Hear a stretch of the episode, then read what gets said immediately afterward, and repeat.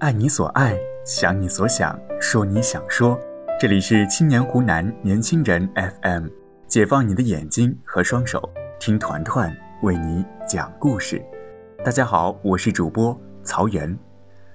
湖南考生何润琪因高考而进入公众视野，虽然家里条件清苦，他依然在今年的高考中取得了总分七百零七分的成绩，被清华大学录取。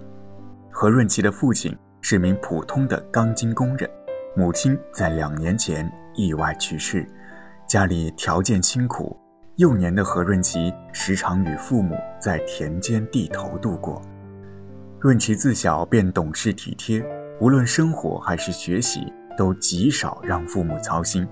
然而，从一个摸泥玩的小孩成长为如今的湖南省文科最高分，仅有性格上的沉静，自然。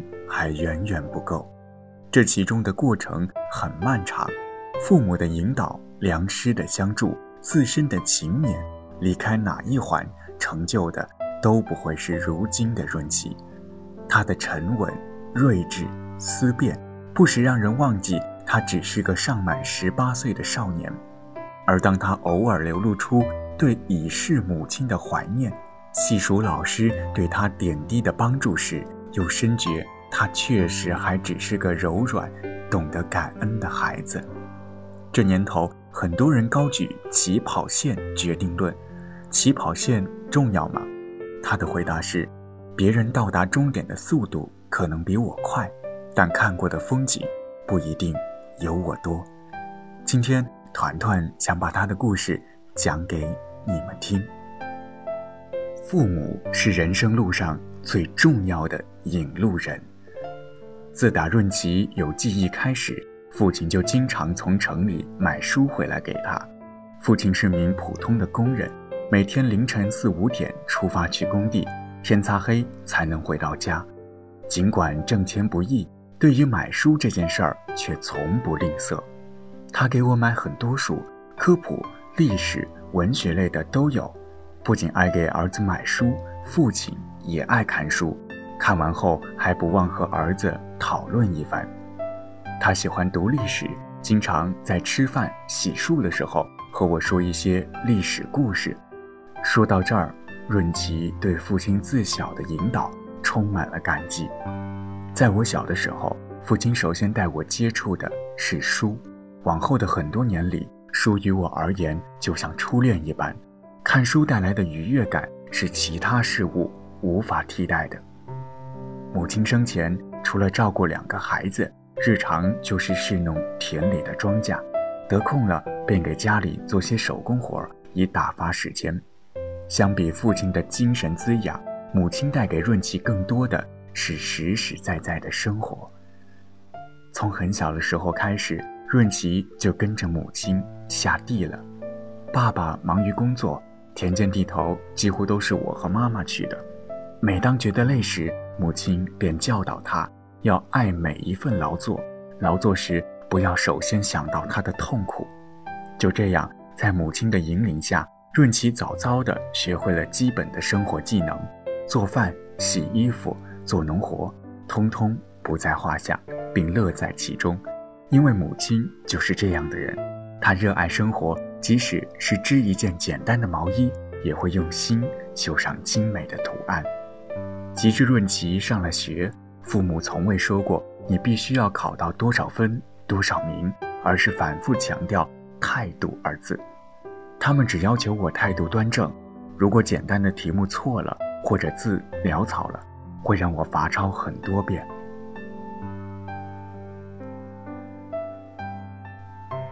老师比父母陪伴我的时间更久。高一那年，母亲的意外去世彻底击垮了润琪，那是他人生中至为灰暗的一年。上课神思恍惚，下课了也不去吃饭，就自己一个人呆着，偶尔脑子里还会冒出极端的想法。这时候是班主任顾老师将他从深渊里拉了回来。那年冬天特别特别冷，顾老师买了保暖裤亲自送给我。还时不时找我聊天，还有一次肚子疼，顾老师不是叫家长来，而是亲自把我送去医院，并和我一起等。等着等着，就不疼了。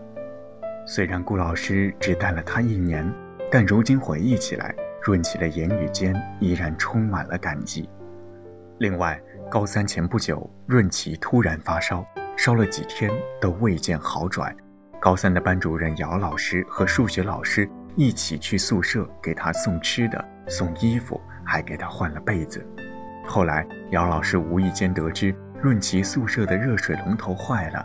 有时就随便洗个冷水澡对付，便每天在办公室烧好热水，让他带回宿舍，次日再送回办公室，再烧热水，再送回办公室，这样周而复始，不厌其烦。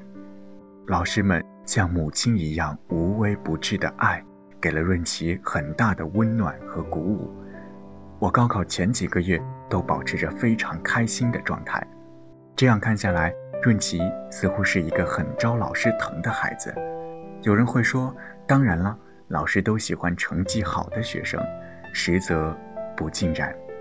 或许是从小在家和父亲讨论问题多了，上学之后的润琪一旦有什么想法，都会主动去找老师谈，老师也愿意聊。如果你不说，老师也不会找你聊。总不能等老师主动把你带去办公室吧？在聊的过程中。润琪不仅和老师打成了一片，也逐渐将自己的思考进行得更深入。说到这里，就不得不提一下润琪的学习方法——思考。他说：“老师分享的每一个解题方法，我会把它想透，在实践中调整。有些人看起来总能轻轻松松地拿高分，他们就是智商高啊。”对于这一说法，润琪表示是极大的误解。至少我不是天才，我刷题确实刷的不多，一般只有当某个类型的题目做不来，才会选择性的刷专题。但我会把老师分享的每个解题方法都吃透，很多同学只吸收了部分，我却是反复的思考，再思考，尽量把方法都套用到解题中去。可能思考的成本太高了吧，很多人就畏惧思考，但思考比刷题的效率更高。比如英语作文，老师教授方法后，润琪不是听完了就结束了，而是按照老师的方法，每天写一篇作文。光想不行，光做不行，要边做边想。曾有人说，排名前百分之一的孩子，不是靠天赋，不是靠智商，往往靠的是思维方式。如今看来，此话果然不假。我是现实主义与理想主义的结合体。润琪的兴趣很多，他爱文学，爱画画，爱音乐，爱游泳。初中时，润琪向父母提出了一个非分之请，想报名学校旁边的素描课。对于一个农村家庭来说，上补习班着实算得上一项奢侈的消费。何况这补习班还不是为了提升学习成绩，而是为了所谓的兴趣。最终，父母却答应了，因为那年的期末考试，润琪再次考了年级第一，便以这为奖励。自此，每个周末无论晴雨，润琪都会骑半个小时电动车到镇上的素描班上课，并坚持了两年。他还会吹口琴、弹吉他。初中时，我对音乐很感兴趣，便主动向音乐老师请教了一些乐理知识，老师也非常乐意教我。有了乐理基础，如今高考结束了，便在家自学一些简单的乐器。至于文学，已然成为了他生命中最为重要的一部分。爸爸给的零花钱，我都用来买书了，大部头巨著、杂志都看，来者不拒。然而，要说最喜欢的作家，他提到了史铁生。他书中谈到对母亲的怀念，我有种同病相怜的感觉。另外，他对生命的态度很激励我。我想把生命活得像火一样。二零一八年，润琪在第十六届叶圣陶杯全国中学生新作文大赛中获得了全国特等奖。不过，兴趣归兴趣，当谈到未来的专业选择，润琪又带了几分超乎同龄人的成熟。我是理想主义与现实主义的结合体。我更愿意把文学当做一个精神的栖息地，我希望是为了生活而写作，而不是为了生存去写作。所以，他选择了清华大学的 PPE 专业，经济、哲学、政治三位一体，未来更偏向于从政和学术，也有可能成为企业的管理人员。至于到了大学要做什么，润其素来持重的语气里有了几分雀跃。我准备先效仿钱钟书先生，横扫清华大学图书馆。另外，润其内心还根植了一个长期支教的愿望。本身从农村出来的他，深感城乡教育差距的悬殊。虽然主观能动性能改变一部分，但客观资源也很重要。我希望像我的老师一样。在支教时，也能给学生带去知识和温暖。谈到这里，我顺势问他：“你觉得起跑线重要吗？”他的回答是：“我觉得路还是得自己走一遍。别人到达终点的速度可能比我快，但看过的风景不一定有我多。”这个不卑不亢的十八岁少年，已然有了很多自己的想法。我要变成一个有价值的人，而不是一个别人看起来很成功的人。对别人有帮助才有价值，而不是你有很多钱才有价值。学习过程中，如果把物质看得太重要，很容易被这个世界打扰。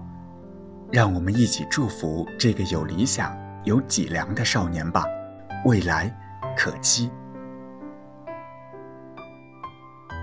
团子们，你们有这样的经历吗？想对曾经的自己和正为高考做准备的少年们说些什么呢？来评论区留言告诉团团吧。九月已至，祝愿每一个你能遇见更多的美好，拥有更光明的未来。我们下期见，晚安。